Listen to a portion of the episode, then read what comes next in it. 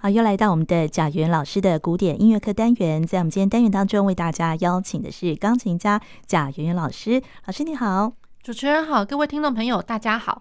我们今天呢，继续来谈的是孟德尔颂的《无言歌》哦。我们今天呢，要进入的是他的第三册哦。第三册呢，他的写作的呃出版时间大概就是在一八三七年左右哦。是的。呃，就是大概一八三六三七，那然后也就是说，在 Mendelssohn 他大概是在差不多二十七八岁的时候哦，嗯、对，那然后呃这样来说，呃，就是大家如果还记得，就是他之前我们上一集节目提到的第二册，他其实是。呃，提献给他的那个 Dusseldorf 的一个资助者的的女儿叫 Elisa。嗯，那第三册其实也一样，就是提献给呃那位资助者的女女儿，另一位另一位女儿，对，她叫做 Rosa von Warringen。嗯，对，就是另一位啊。好，那然后呃一样的就是说，大家如果还记得，除了提现给这个呃资助者的女儿之外，其实多多少少他也是。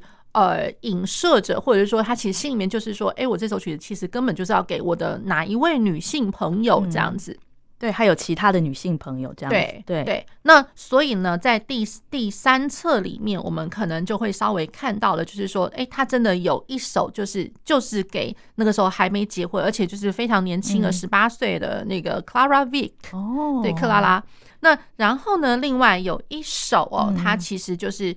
呃，提献给另外一个就是 soprano 跟他合作过的一个、嗯、呃女高音，呢叫做呃 Henriette Grabau 这、嗯、这位女生这样子。哦嗯、好，那我们可以稍微开始来听听看哦，她的呃，因为一样是第三册有六首，那第一首是蛮具有行动力，它叫做 Con molto 降一大调。嗯，那我给听众朋友先选播的是她的第二首。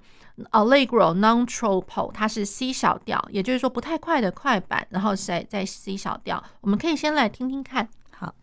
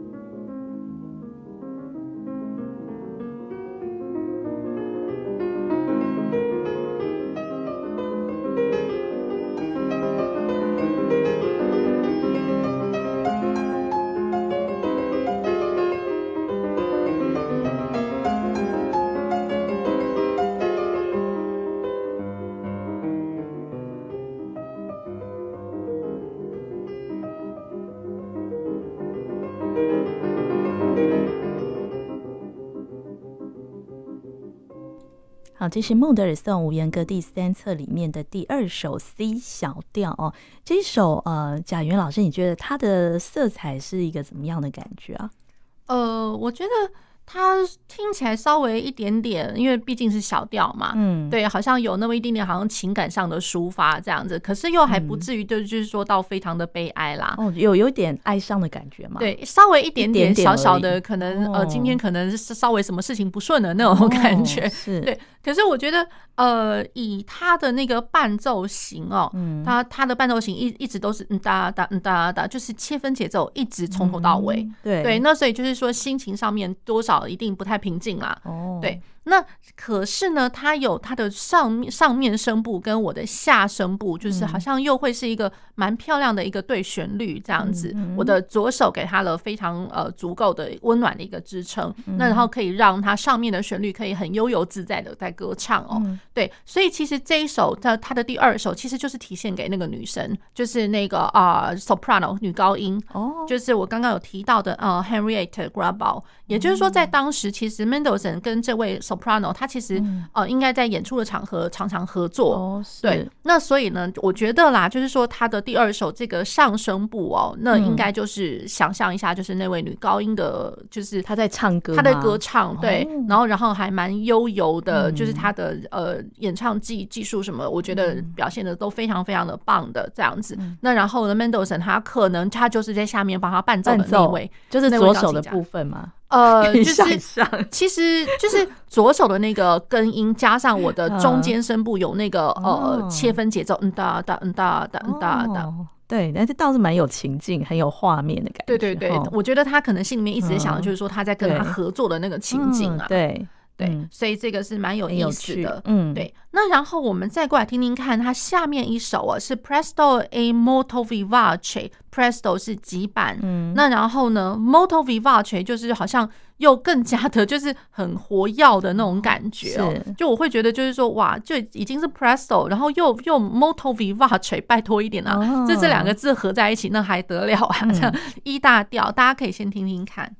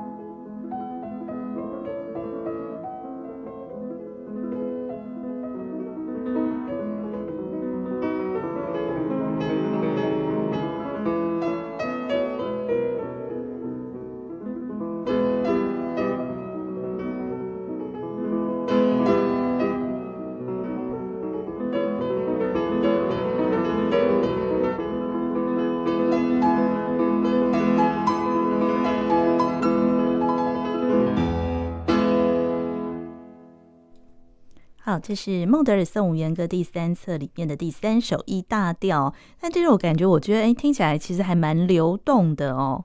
是的。呃，流动之外哦，那还有加上就是说它的音型上面就是有瞬间的，就是起伏。嗯，那瞬间起伏的话，更何况就是说一路推进，我觉得它的推进也毫不客气的，就是说从 piano 一路没多久就就推上去，推到那 fortissimo 那种感觉。对，好，那所以一听听到这个快速音群，那然后又加上呢，就是说。呃，很瞬间的，就是呃力度上的蛮蛮饱满，就直接这样推上去哦。嗯、好，那这个是一个我觉得隐，就是一个隐含的一个意义喽。那然后再先卖一个关子，然后再加上就是说，呃，我的那个主题一旦开始之后，好像我还是很开心的、愉悦的歌唱。嗯、那然后我的左手呢，好像还是非常忙碌的。我觉我觉得那个一点都不简单哦，就是看起来好像很简单，可是我觉得弹奏起来应该。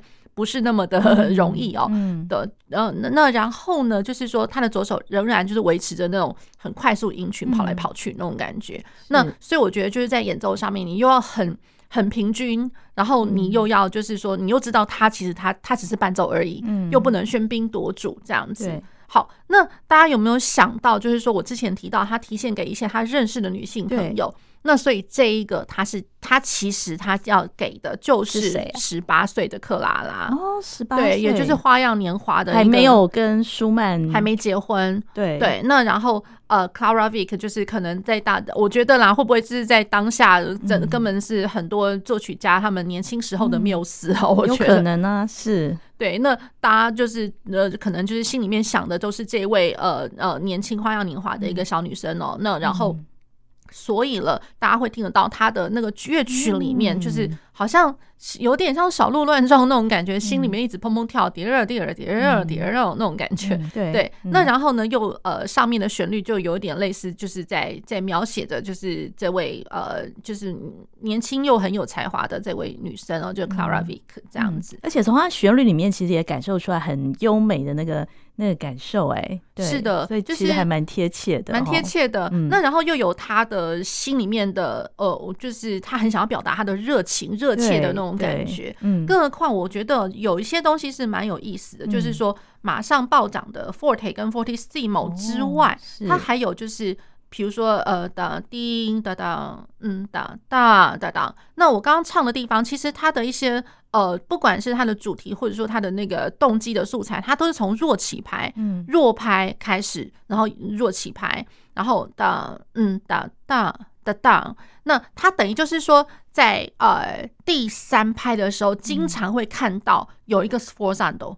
嗯，滴答当当当当当当当当当当，滴答当都都会突突强在第三排，所以我会觉得，哎，这个有特别的一个隐含的，就是说他特别想要去强调那种那种情感上面。嗯，对，所以因为如果说我如果不去标这些呃力度上的的一些标号哦，那感觉上它其实就只是一个很稀松平常的一个。一个就是歌唱性的东西，就比较平淡一点，平淡一点。而且我的重拍，反正一样，三拍子我一定在第一大拍是比较有那个重心在。对，他如果不去飙的话，感觉上他无法去凸显他的情感哦。所以那飙上去之后，感觉比较热切的一个感受。哎，对，真的是，嗯，所以就等于就是说，他把握了每一分每一毫，然后每一拍，管他是强拍或者弱拍，他都会把握住，他要好好表现他的情感，这样子，嗯。那我们可以稍微再来听听看哦，后后续的这样子。好，那后续啊，比如说它的第四首的话，这个是呃 A 大调的啊行板 Andante。好，那有那么一点点哦，就是说它其实就是短短的，可是它比较多呃，怎么讲？就是说一个意象。跟前面的比较不一样，就是前面我们可能听到很多都是呃有旋律性的歌唱，那然后我下面会有伴奏型。那第四首的话比较多是在讲，就是说我一样会是和声的最上面是旋律音，对，可是我的旋律音下面搭配的就是直直挺挺的，就是痛痛痛痛痛痛，就是和声式的，嗯，呃直向的伴奏。所以它比较不流动，嗯，比较就是说我从头到尾听，我听得出来它有旋律在，可是好像都是和声，哦，都是和声的铺陈的走向这样子。好，这个是呃第四首，那然后第五首它是呃标上 agitato，然后它是 A 小调，嗯，那 agitato 我们可以，我们这首我们可以先来听听看有什么样子的一个感觉。嗯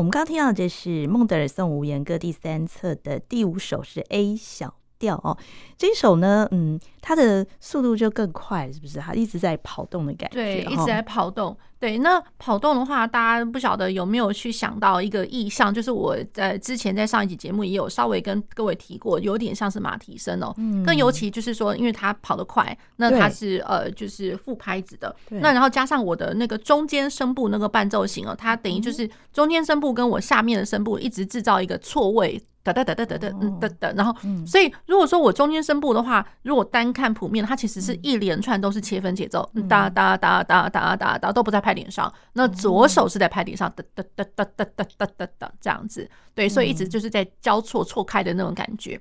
好，那所以这样已经两个声部够忙碌了。对，好，那呃，各位听众朋友一定会觉得就是说，哎，怎么那么好玩？我给大家选播的怎么都是都是快的，而且 Mendelssohn，我不过我觉得 Mendelssohn 的东西好像。不少是快的，你很难去找到它的挺慢的东西。真的吗？生成挺慢的，它的 它比较多是这种快的。觉得就是第一个印印象就是说，其实啦，它的曲子看起来就是短小，短小那然后可好像美美的这样子，可是我老实讲一点都不简单。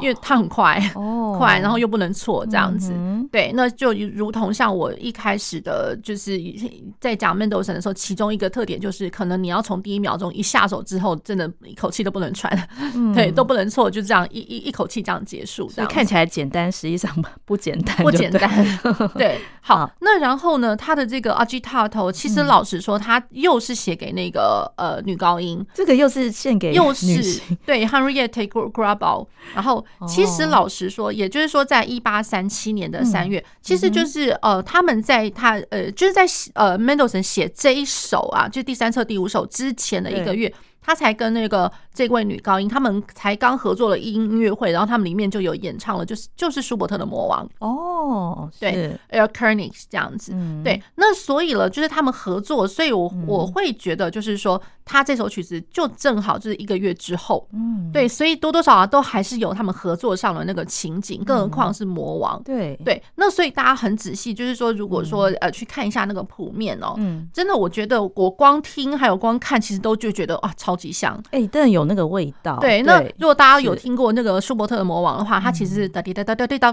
梆梆，对对。然后左手呃右手的那个其实帮忙弹中间那个伴奏，哒哒哒哒哒哒哒哒哒，就像马蹄声这样子，哒哒哒哒哒哒当梆，哒哒哒哒哒哒哒哒哒哒哒。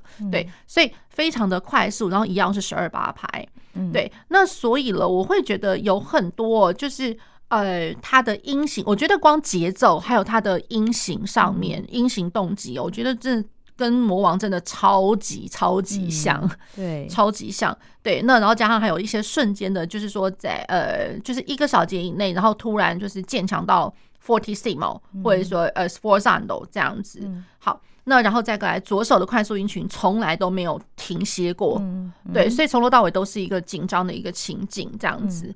嗯对，所以，嗯，当然就是说，因为他少了歌词，我们很难去想象，就是说，Mendelssohn 他到底在想些什么。那我会觉得，就是说，那何不就是把那个舒伯特的呃魔王这个，好好的来 study 一下，那然后看一下魔王他的歌词，他很多段，然后他大他在这讲些什么，然后他有一些情景在，那然后再来再加上 Mendelssohn 他其实跟这位呃就是。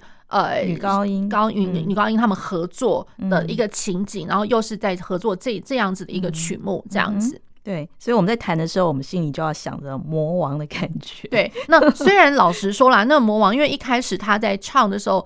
呃，可能就是说，Mendelssohn 他跟这位女高音他们的合作的时候，可能他们那个谱子是有改编过。哦、对，浪漫魔王他原本应该不是给女生唱的。哦，是是是，对对对。对那所以就是说，有另外一方面比较呃不一样的地方。嗯、可是我觉得可以把这首曲子拿来跟舒伯特那那一首艺术歌曲来做个比拟，这样会更有情境画面。嗯，好。那我目前介绍的他的第三册的无言歌，呃，这几首都是属于比较快的，比较。热情的哈，是对。对，所以接下来我们第六首的话，它叫做 Duetto，Andante con moto，然后呃，就是说呃，蛮有行动的，呃，有有有动，呃，怎么讲，比较流动的那个呃行板啦。嗯，好，那可是它又加了一个 Duetto，Duetto 的话其实就是 Duet，就是二声部重唱的意思，重唱。那。当然呃，这个重唱呃。就是说，听起来的话，应该就不若前面几首那么激动躁动哦，这样子，所以它会比较温暖一点点。好，那温暖一点点的话，大家可以先想想看，呃，就是听完之后可以想象到他是不是心里面 Mendelssohn 他其实是在描述他又听了哪一首呃曲子作品的一个情境，这样子。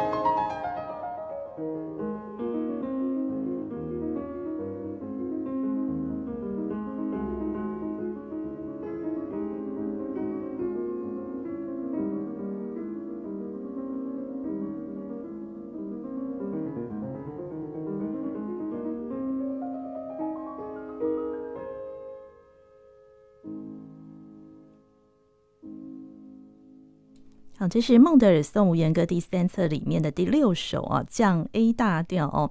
出版商给的标题是热情哦。这首这首曲子感觉，其实我觉得还是有一个很柔美的一个形象在哦。呃，是的。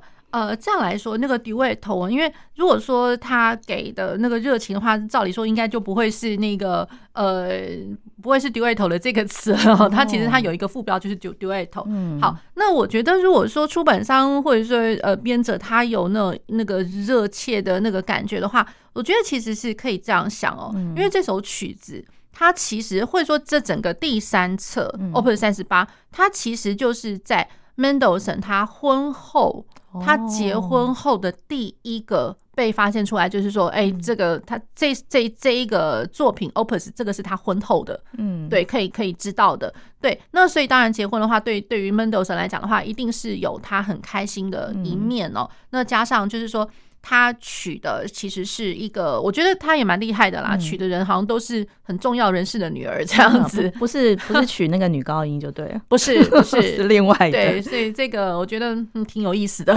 他娶的是一个一个大使的女儿啊，是对。那所以我觉得这个蛮有意思的。然后他可能是新婚燕尔这样子，就是说他很爱他的。他的太太，那然后所以这算是有点类似他跟他太太的一一个二重唱的那种感觉。哦，是这一首是在他婚后，还是说整个第三册？整个第三册其实都是。那更尤其就是对，更尤其就是说第六首，因为他特别标了 duetto。哦。对，那所以就是就很明显是一个重唱嘛。嗯。那那个重唱呢，一方面又可以去想到，就是说，呃，其实，在浪漫乐派，其实在他前面还有一些就是。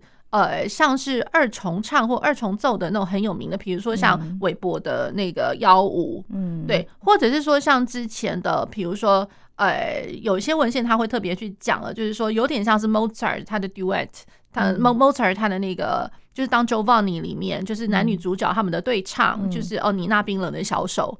嗯、对，那这个在很早以前我们的呃哦我们我们的那个节目里面也有跟各位介绍过哦，如果大家还记得的话，Don Giovanni 的这个，然后甚至这个歌歌剧里面后来它又被改编成，比如说像钢琴的变奏曲，嗯，对，那还有一些就是呃李斯特改编曲都有这样子。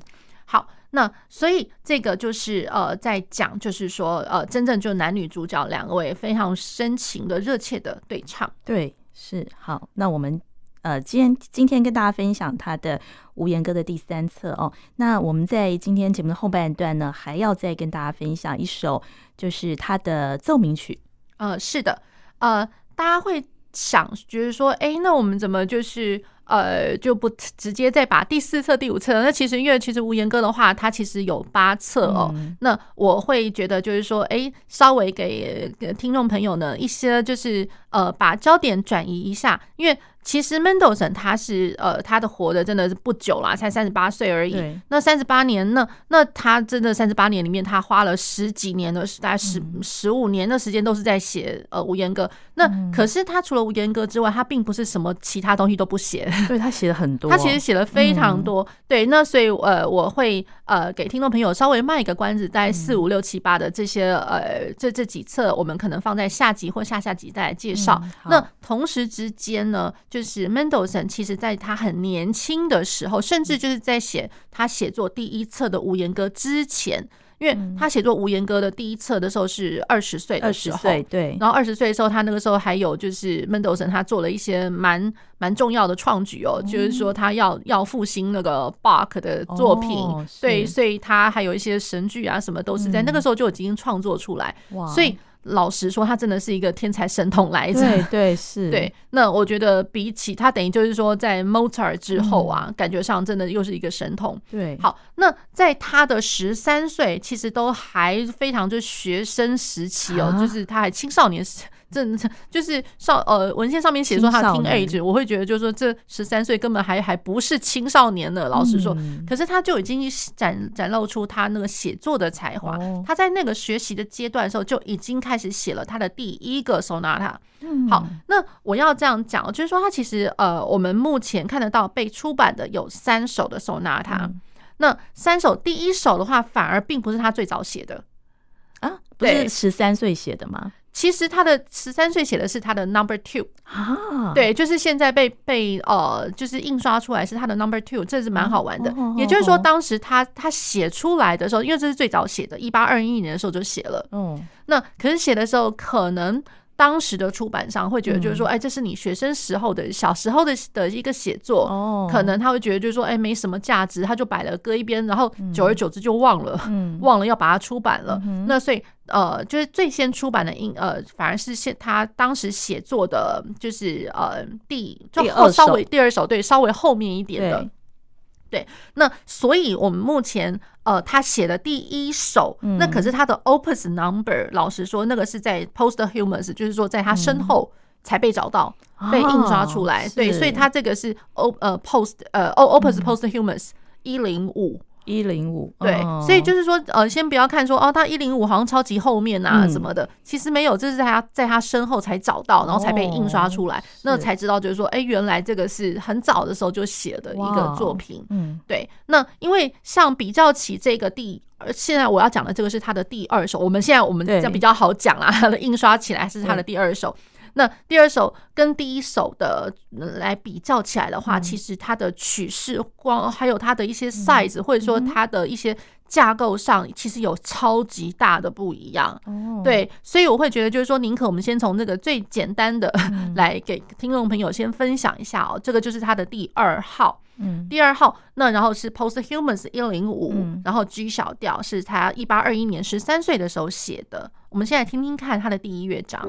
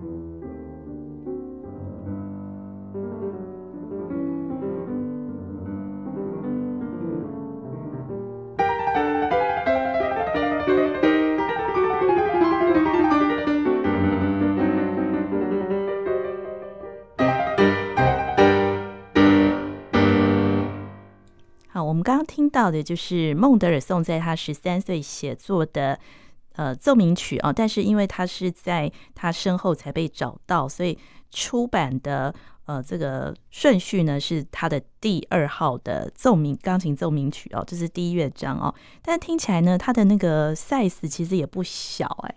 呃，对，其实老实说，就是呃，他呃。呃，论它这整首它的架构啊，因为它是奏鸣曲式，嗯、那然后呢，它呃有三个乐章，所以快慢快。嗯、那所以其实还老实说，它这个快慢快的这个架构呢，还挺呃挺像，就是非常早期的 early classical，非常早期的古典乐派会有的，就有点像是呃海顿海顿那个时候的奏鸣曲啊，这三个乐章的架构还不是四个乐章，是三个乐章的架构，这样快慢快。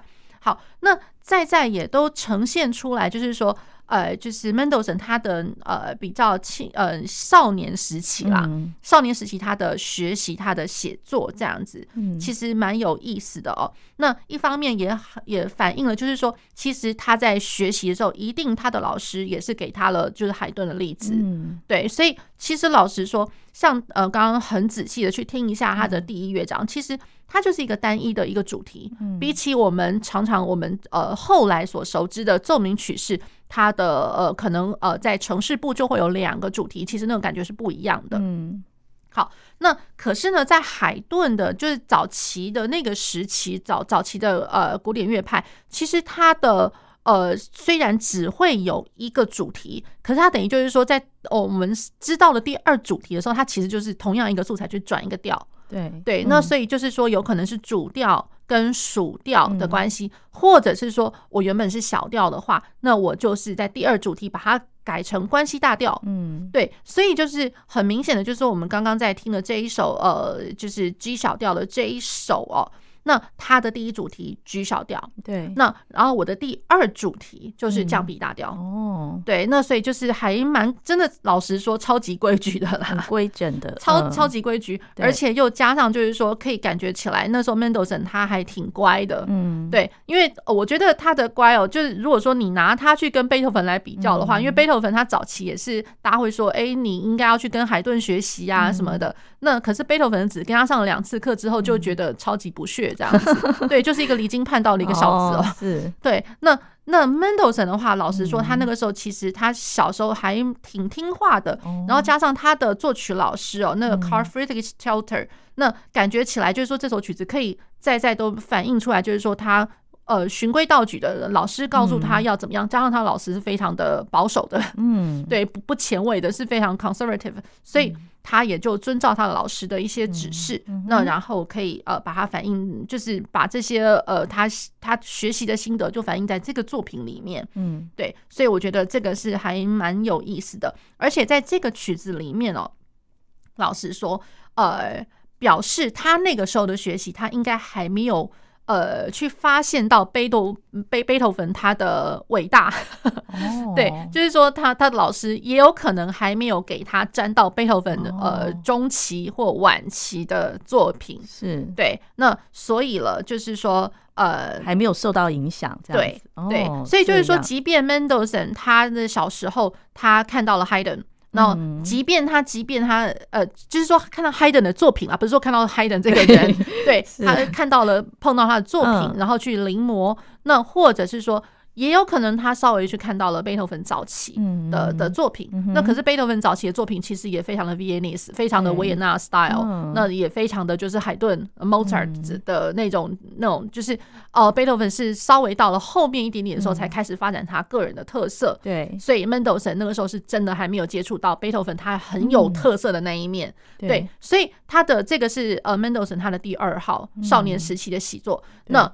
他如果说听众朋友下一次听到我们在介绍的时候，嗯、他的第一号马上就可以感觉就完全不一样。哇塞，那他接触到了贝多芬了。哦、所以他他他的那个第第一号是什么几大概几岁的时候写作的？呃，稍微在二十多岁的时候写的。哦，那就差距很多，差距很多了，哦，非常的多。嗯、就是论 size、嗯、或者说论它的架构上来讲的话，嗯、真的都与我们今天听到这个是非常的不一样，哦。所以这个其实这个听起来是稍微有一点青涩的感觉嘛，青涩。那然后其实还非常的海顿哦，非常的海顿。更尤其就是说，呃，我们稍微如果说有机会可以稍微听到它的。第三乐章 Presto 那二四拍，那其实一听就觉得有的时候可能会误会，哎、欸，这是不是海顿的其中某一首的第三乐章啊？有海顿的影子，非常非常海顿的影子哦。哦，所以这一首呃，这个被弹到的机会多吗？一般来说，呃，老实讲，可能演奏的舞台不太多。嗯，对。那可是如果说是在比如说呃，学生稍微练习练习上面，或者说比较。